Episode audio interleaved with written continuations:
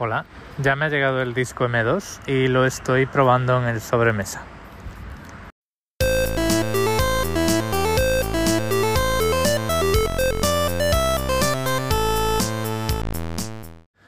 Bueno, pues os comentaba hace unos episodios que había hecho unas compras previas a recibir el framework, eh, del que todavía no tengo noticias, y una de ellas era el disco M2 eh, el Crucial eh, P5 no sé qué. Bueno, no me acuerdo del modelo concreto, pero era un disco M2 bastante chulo, con capacidades de autocifrado y muy rapidito, 6,6 eh, gigabits por segundo.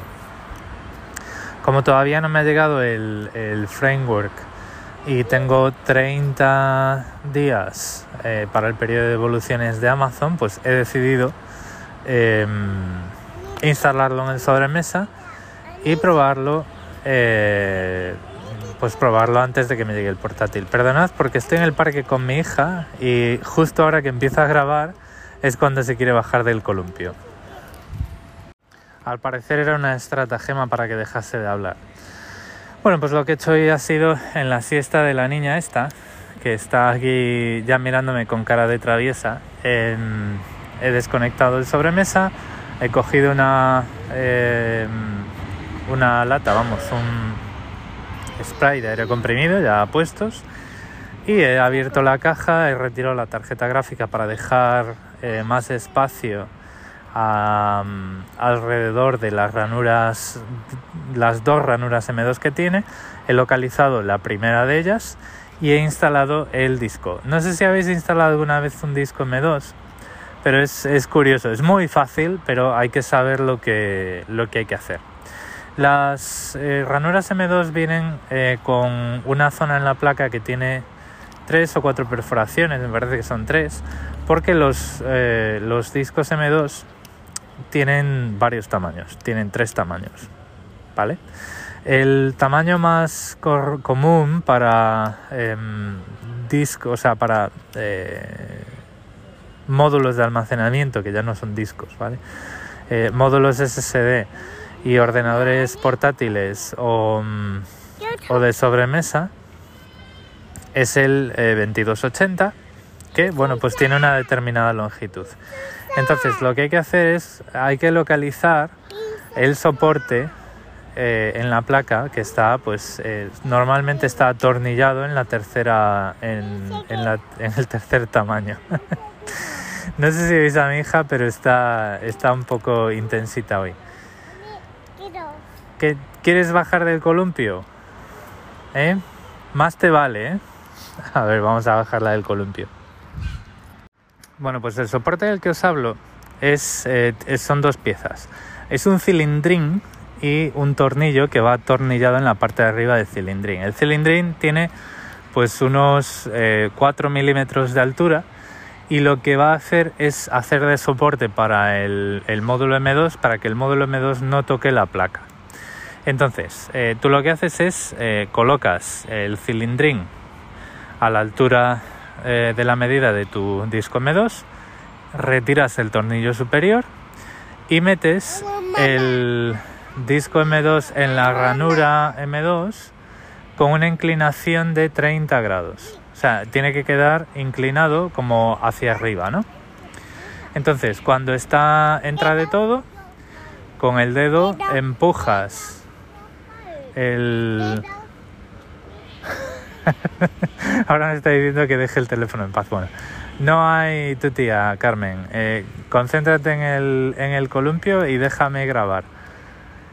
Em, empujas el, el M2 hacia el cilindrín con el dedo índice y cuando descansa en el cilindrín, atornillas el M2 al cilindrín sin hacer demasiada presión. Y así lo que tienes es un M2 instalado en la placa, queda flotante a unos 4 milímetros de la superficie de la placa, digamos que para que corra el aire. Una vez hecho eso, pues, em, pues como siempre, como con cualquier otro disco, dependiendo de tu placa base, em, tendrás que reconfigurarla o no. En mi caso no la tuve que reconfigurar, curiosamente. Y eh, pues lo que he hecho ha sido instalarle Fedora Silverblue, que es el, como os, decía en episodios anteriores, es la variante inmutable de Fedora, que es la que quiero usar cuando me llegue el, portátil framework. Bueno, de momento funciona todo bien, el, por lo menos he validado la compra, ya sé que no lo tengo que devolver y ahora mismo pues he dejado en casa el sistema restaurando la copia de seguridad en mi directorio de usuario con todas mis, ah, mis claves privadas para conectarme a mis máquinas por SSH, las claves PGP, em, eh, los directorios de usuario, vamos, los documentos y las cosas que tengo.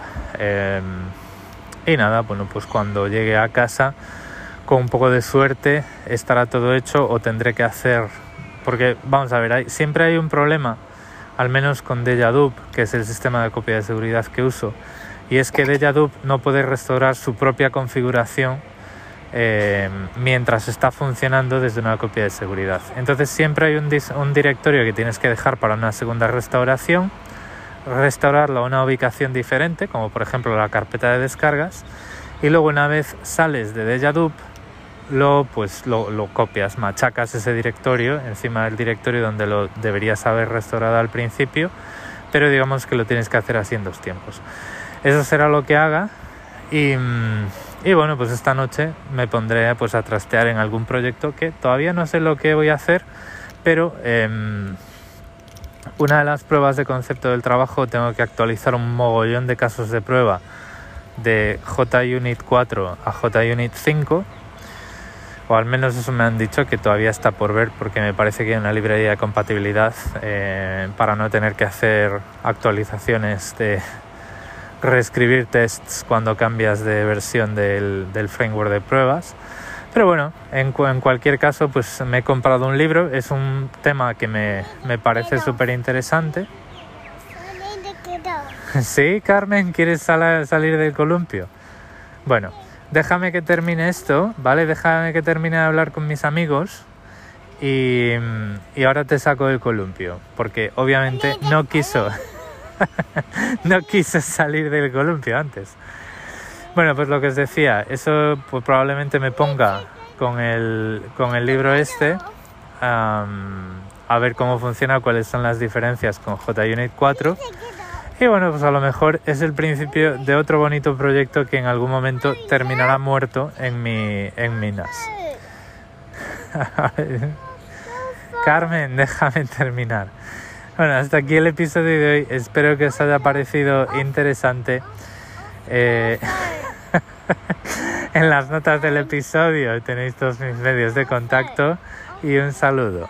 Yes, off my phone, off my phone, yes. get off.